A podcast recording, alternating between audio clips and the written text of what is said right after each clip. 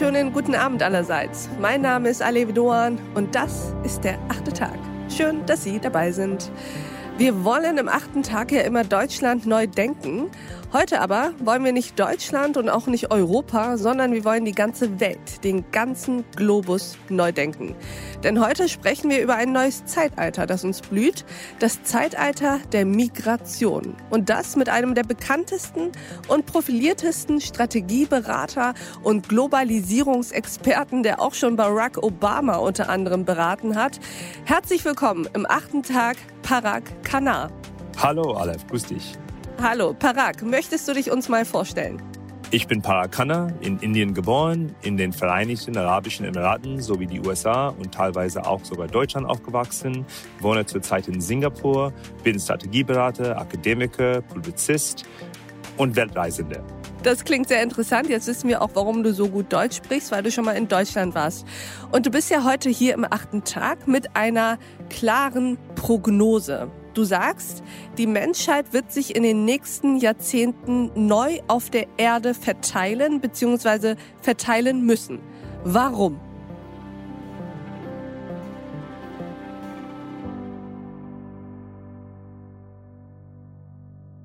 Zwar geht es darum, dass all die mächtigsten Triebkräfte menschlicher Massenbewegungen im Schnellgang sind. Erstens gibt es die demografischen Ungleichheiten, wobei nördliche Länder wie Deutschland schrumpfen an Bevölkerung ohne die Massenmigration. Und das ist schon seit Jahren der Fall und vor allem nach der Finanzkrise. Und jetzt wird es wirklich ernst wegen der Vergleisung einer großen Generation von Babyboomers, die pensionieren. Da geht es nicht nur um die Arbeitskräfte, die benötigt sind für Alterspflege, aber überhaupt über die viele Branchen hinweg wie Infrastruktur, Industrie, Informatik und so weiter. Und zweitens gibt es die politischen Unruhen auf der Welt. Das kennt zwar kein Ende. Die Flüchtlinge, die wir erfahren haben seit Jahrzehnten und Asylbewerber aus Afghanistan, Syrien, Afrika. Es wird nur schlimmer mit und nach der Pandemie, mit der Wirtschaftskrise in der Entwicklungswelt. Drittens gibt es die wirtschaftlichen und technologischen Störungen, die gleichzeitig ausspielen. Die Automatisierung von Arbeit in den USA treibt Arbeitslosen aus ihren gescheiterten Industriegebieten nach Texas und Kalifornien. Nach der Finanzkrise in Europa strömten massenhaft äh, Griechen und Italiener nach Norden. Und jetzt kommt auch die Automatisierung, die sich nur beschleunigen mhm. wird, beide über Roboten sowie die künstliche Intelligenz. Das heißt, mehr Leute werden neue Arbeit suchen müssen oder aber dorthin ziehen, wo die Lebenskosten erzwinglicher mhm. sind. Und letztens gibt es natürlich den Klimawandel. Es ist nicht aufzuhalten, nur weil wir jetzt eben die Sache ernst nehmen. Und auch wenn wir steigende Temperaturen und Erhöhung des Meeresspiegels unter Kontrolle bringen, gibt es immer noch die jährlichen Naturkatastrophen, Trockenheit von den USA bis nach Indien und Grundwassermangel, was Millionen Menschen schon wegtreiben von ihrer Heimat. Die Frage lautet schon, welche Regionen auf der Erde werden überhaupt die Menschen ertragen können? Verstehe. Das ist in der Tat sehr spannend, weil da ganz viele unterschiedliche Phänomene in Wechselwirkung zueinander treten. Weißt du, was ich als erstes gedacht habe, als ich mir das durchgelesen habe, was du geschrieben hast, auch in deinem Buch und als ich mir deine These angeschaut habe?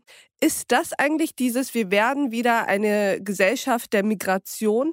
Ist das eigentlich eine Art Back to the Roots? Werden wir also wieder zu den Nomaden, die wir ja eigentlich waren, bevor wir sesshaft wurden? Das stimmt allerdings. Und aus der längerfristigen Sicht möchte ich auch, dass, dass der Leser, dass wir das auch so verstehen. Weil es gehört dazu, Mensch zu sein, mhm. beweglich zu sein und sich bewegen zu können. Mhm. Sesshaftigkeit ist in der Tat nur eine kurzfristige Phase in unserer Menschengeschichte gewesen. Wir sind tausende Jahre lang Nomaden gewesen. Mhm. Wir können das in der Tat jetzt heute mit der heutigen Technik auf sehr raffinierte Art und Weise sogar austragen. Und es geht nicht darum, dass es so Luxusleben ist. Wir sind natürlich dazu erzwungen worden, wegen dieser äh, aufeinanderprallenden Krisen. Aber es ist auch ein Zeichen unserer Anpassungsfähigkeit, dass wir sozusagen nomadischer sein mhm. konnten und dass wir uns sozusagen bewahren, dass wir unseren Lebensstandard doch gewährleisten können, trotz dieser Krisen.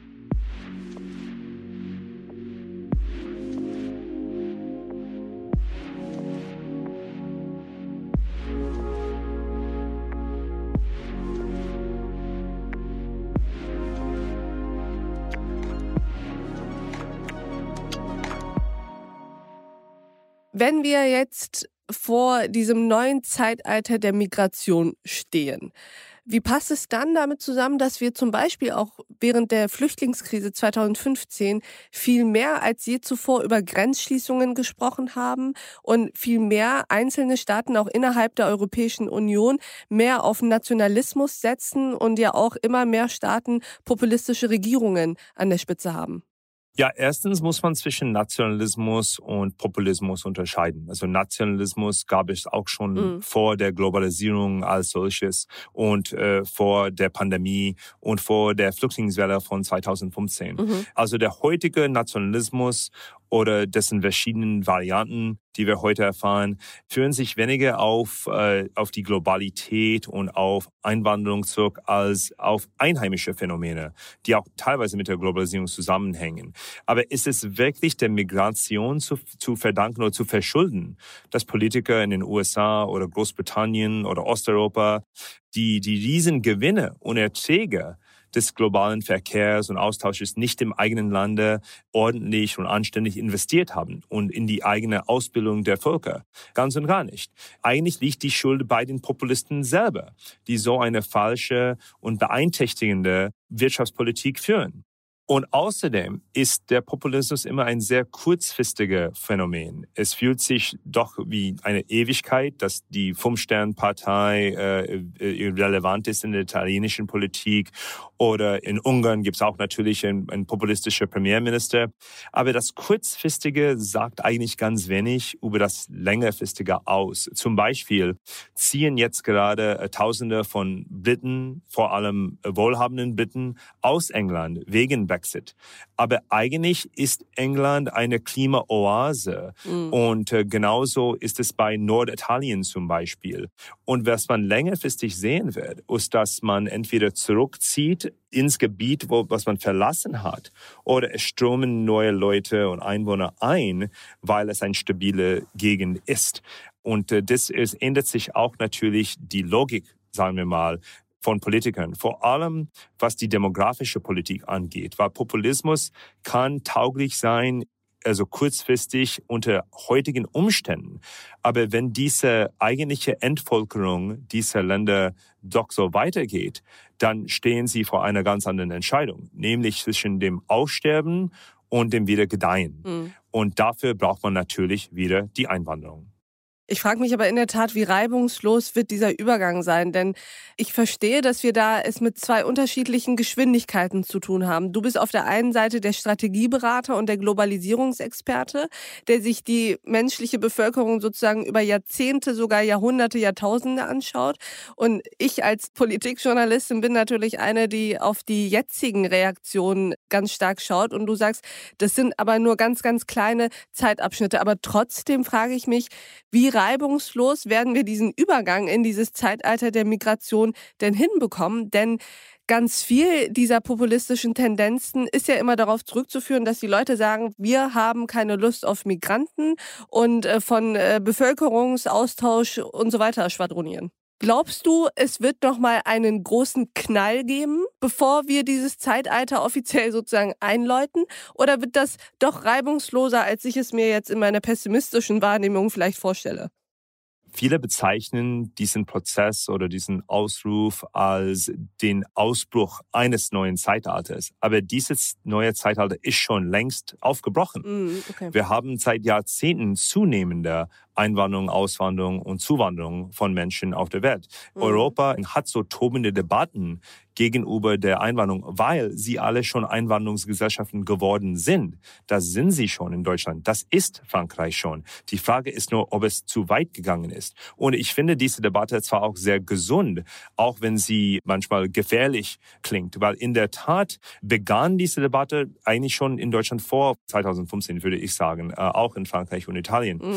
Und sie haben natürlich jetzt äh, zunehmend diese Erfahrung gemacht mit der Aufnahme von arabischen und afrikanischen Flüchtlingen und Asylbewerbern. Mhm. Aber die Einwanderungspolitik ist eine ganz strategische Sache und sollte transparent durchdacht werden und in der Öffentlichkeit diskutiert werden. Und, und wie gesagt, deswegen finde ich das gesund. Aber wir werden durch diese Debatte irgendwann mal auch zum Schluss kommen, dass populistisches Erschrecken sehr wenig bringt mhm. und dass man aus wirtschaftlicher und sogar strategischer Sicht eine gesunde und junge Demografie eigentlich braucht. Und die Frage ist auch, also wenn wir den Übergang schaffen, von Debatten auf Lösungen zu kommen, mhm. Dann sollten wir mehr Ressourcen eigentlich dem Zweck widmen zur Eingliederung und Anpassung von Einwanderern. Das ist doch viel wichtiger. Weil nach dieser Lärmpolitik, was wir heute jetzt betreiben, kommen ganz ernsthafte Fragen. Wie können Europäer voneinander sowie von Kanada lernen, einen erfolgreichen Multikulturalismus einzuführen?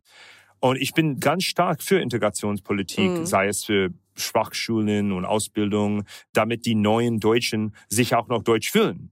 Ich habe eine Frage noch. Als ich mir dein Buch durchgelesen und durchgearbeitet habe, ist mir ein Kapitel aufgefallen, da musste ich sehr schmunzeln, weil es den Titel und Untertitel trägt, den ich sehr gerne mal in eine Demo von Rechtsradikalen reinhalten würde, weil das erstmal provozierend für die wahrscheinlich klingen wird. Und zwar ist es das zehnte Kapitel, das heißt, die Asiaten kommen. Unterkapitel, die Zukunft hat dunkle Haut. Erzähl uns bitte, was es damit auf sich hat. Schauen wir erstmal auf die globale demografische Landschaft. Also die asiatische Jugend sind eigentlich die größte demografische Gruppe auf der Welt. Es sind zwei Milliarden Jugend in ganz Asien. Mhm. Also natürlich viermal so viele asiatische Jugend sind es, wie es Europäer sind. Mhm. Und es gibt, wie gesagt, diese demografische Ungleichheit zwischen alt und jung in Europa. Und bereits gibt es mehr als drei Millionen indischstämmige Arbeitskräfte in den OECD-Ländern. Das schließt dann natürlich USA und Kanada und Australien ein und 2,3 Millionen Chinesen. Mhm. Und Inder sind im Durchschnittsalter 12 bis 15 Jahre jünger als Chinesen. Also das wird, es werden immer mehr Südasiaten geben, die aus dieser Region wegströmen, vor allem wegen der politischen Lage, wegen äh, ja, Luftverschmutzung und mangelndem Grundwasser und anderen Gründen. Und die suchen natürlich Jobs im Ausland. Und Europa nimmt sie eigentlich ziemlich gerne auf. Wie ich dann in dem Buch berichtet habe, werden diese blauen Karten, diese, diese also Visum für, für qualifizierte Jugendlichen mit den, mit den äh, angemessenen Fertigkeiten ziemlich äh, regelmäßig an Asiaten ausgestellt.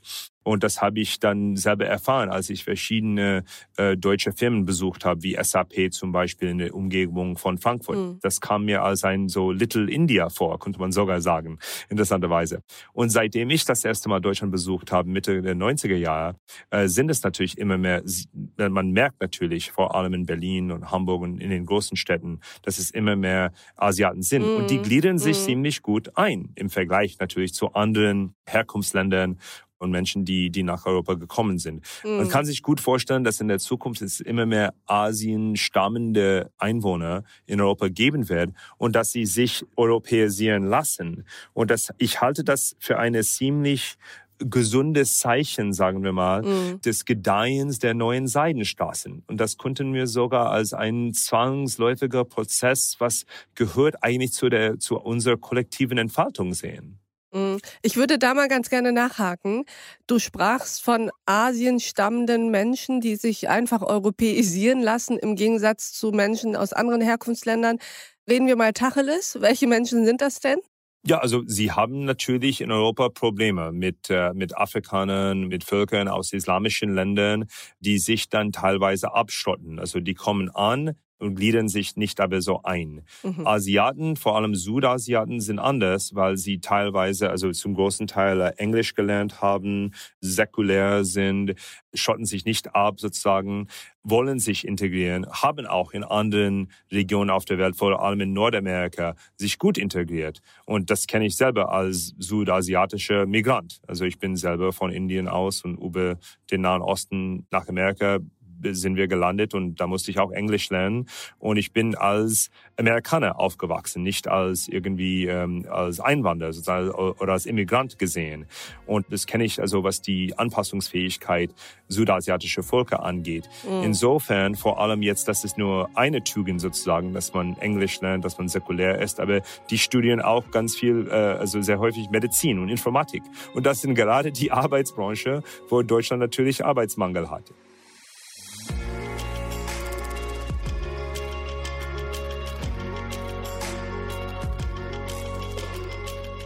Ich habe mir noch die Frage gestellt, was macht es eigentlich mit, naja, dem Konzept von unterschiedlichen Kulturen und auch unterschiedlichen Sprachen. Also wenn wir alle irgendwann wieder zu modernen Nomaden werden und eine große Weltbevölkerung sind, sprechen wir dann alle auch noch unterschiedliche und mehrere Sprachen? Oder was wird zum Beispiel ja aus Sprachen passieren? Oder sprechen wir dann irgendwann alle Englisch nur noch? Also weltweit wächst Englisch auf jeden Fall als, sagen wir mal, den kleinsten gemeinsamen Nenner wenn zwei Leute sich aus unterschiedlichen Hintergründen begegnen, dann ist es de, facto die Sprache, könnte man sagen. Aber was Deutschland angeht, Deutschland ist an und für sich ein, ein großer Sprachraum. Insofern wird es nicht so unbedingt verwässert. Also natürlich gibt es die Klage, dass Deutsch äh, in Berlin vor allem verwässert wird, äh, wegen äh, der, der Anwesenheit so vieler Ausländer. Das kann ich nachvollziehen. Aber man muss schon also Deutsch lernen natürlich, um sich ja der deutschen Kultur anzupassen. Ich meine, ich habe selber insgesamt nur zwei Jahre meines Lebens in Deutschland verbracht, äh, aber ich fühle mich ziemlich deutsch, also über mhm. den Zugang zur Kultur, was Sprachkenntnis eigentlich ermöglicht. Und das hoffe ich natürlich auch für die ganz vielen neuen Deutschen, mhm. die ja, die angekommen sind. Darüber habe ich dann einen vielleicht einen lustigen Absatz geschrieben in dem Buch, weil ich fand das eigentlich ganz toll, als ich dann auf dem Frankfurter Flughafen war und jedes Mal, wenn man dort durchfliegt und ähm, und Flüge wechselt, dann merkt man, wie viele Nigerier und oder Persen und andere neue Deutschen sozusagen äh, untereinander nicht auf Englisch unterhalten, sondern auf Deutsch. Das heißt also, auch wenn wir in einem Zeitalter der Migration alle sozusagen durch die Gegend hoppen und auf allen Kontinenten und Ländern ja zu Hause sind oder auch irgendwie auch nur arbeiten, wird das Konzept von unterschiedlichen Kulturen und Sprachen beibehalten, sagst du? Unterschiedliche Sprachen und Kulturen wird es natürlich immer geben, aber wir verschmelzen auch in eine globale Kultur und das mhm. führt sich vor allem darauf zurück, dass wir über eine über die Jugendliche über die Jugendliche reden, über eine junge Generation von Milliarden von denen, die unter dem Alter von, von 40 sind, mhm. die sich am meisten bewegen und dazu fähig sind zu bewegen. Und laut jeder Umfrage, der letzten Zeit wissen wir, dass doch über äh, Landesgrenzen hinaus teilt die heutige Jugend unter sich gemeinsame Werte wie nie mhm. zuvor. Vor allem diese Betonung auf Konnektivität, Nachhaltbarkeit mhm. und natürlich die Mobilität. Ich habe eine abschließende Frage. Was hat jetzt eigentlich die Corona-Pandemie, der Lockdown, das Stillstehen eigentlich mit dem Zeitalter der Migration gemacht? Ist das sozusagen eine kurze Pause und danach geht's weiter oder wird das nachhaltige Effekte noch haben? Also es gibt natürlich einen krassen Gegensatz zwischen dem Hochstand globaler Migration und überhaupt also grenzüberschreitendem Reisen, was wir 2019 erfahren haben. Es war in der Tat der Hochstand, also mhm. 270 oder 75 Millionen Menschen, die sozusagen Migranten waren und 1,5 Milliarden, die grenzüberschreitend verreist waren in dem Jahr und dann plötzlich auf Null. Also all die großen Triebkräfte von Massenbewegungen, sei es politischen Unruhen, äh, demografischen Ungleichheiten, wirtschaftliche und technologische Störungen und Klimawandel, sind alle gleichzeitig in der Überholspur. Mhm. Also wie können wir denn erwarten, dass dieser Stillstand eigentlich die neue Realität sein wird? Und stattdessen sollten wir das wirklich als nur eine ganz kurze Pause sehen allerletzte Frage an Parag Khanna nach Singapur. Wann bist du denn mal wieder in Deutschland und wann besuchst du uns auf der Pioneer One in Berlin? Oh, in der Regel lasse ich natürlich äh, keine Deutschlandreise entgehen. Es ist natürlich gilt Deutschland für mich wirklich als eine zweite Heimat und, und äh, ich halte mich für einen Ehrendeutschen. Also das ist wirklich natürlich Ausnahmezustand dass ich diese Woche nicht in Deutschland bin. ähm, aber ich komme natürlich super gerne. Es gilt auch für meine Familie, die gar nicht so die ähm, tiefe Erfahrung in Deutschland hat wie ich. Aber wir sind alle irgendwie in Deutschland verknallt, sage ich ganz ehrlich. Auch meine Kinder, meine Tochter schreit auch immer, ich bin Berlinerin, sagt sie sehr, sehr okay. gerne. Mit Ausrufezeichen. Also wir kommen äh, hoffentlich äh, entweder im Sommerurlaub oder wenn nicht, dann auf jeden Fall im Herbst. Wunderbar. Parakana, schön, dass du bei uns im achten Tag warst. Vielen Dank. Habe ich sehr gefreut. Danke alle. Und ich danke auch Ihnen, liebe Hörerinnen und Hörer, fürs Mithören und Mitdenken. Und ich würde mich freuen, wenn wir uns im nächsten achten Tag wieder begegnen. Bis dahin, auf sehr, sehr bald. Ihre Alef Doan.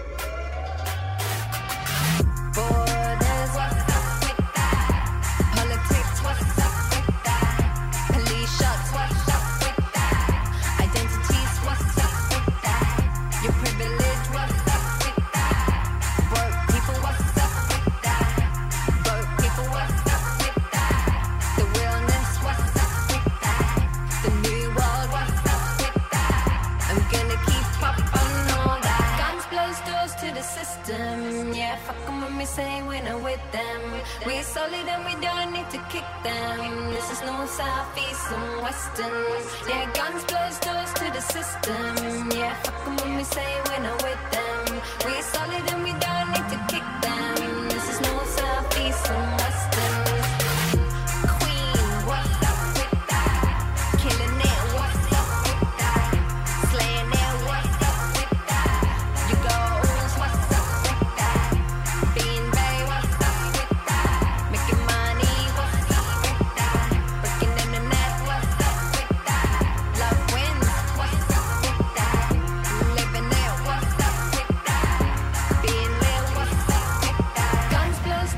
the system. Yeah, fuck them when we say we're not with them. We're solid and we don't need to kick them. This is north, south, east, and western. Yeah, guns close doors to the system. Yeah, fuck them when we say we're not with them. We're solid and we don't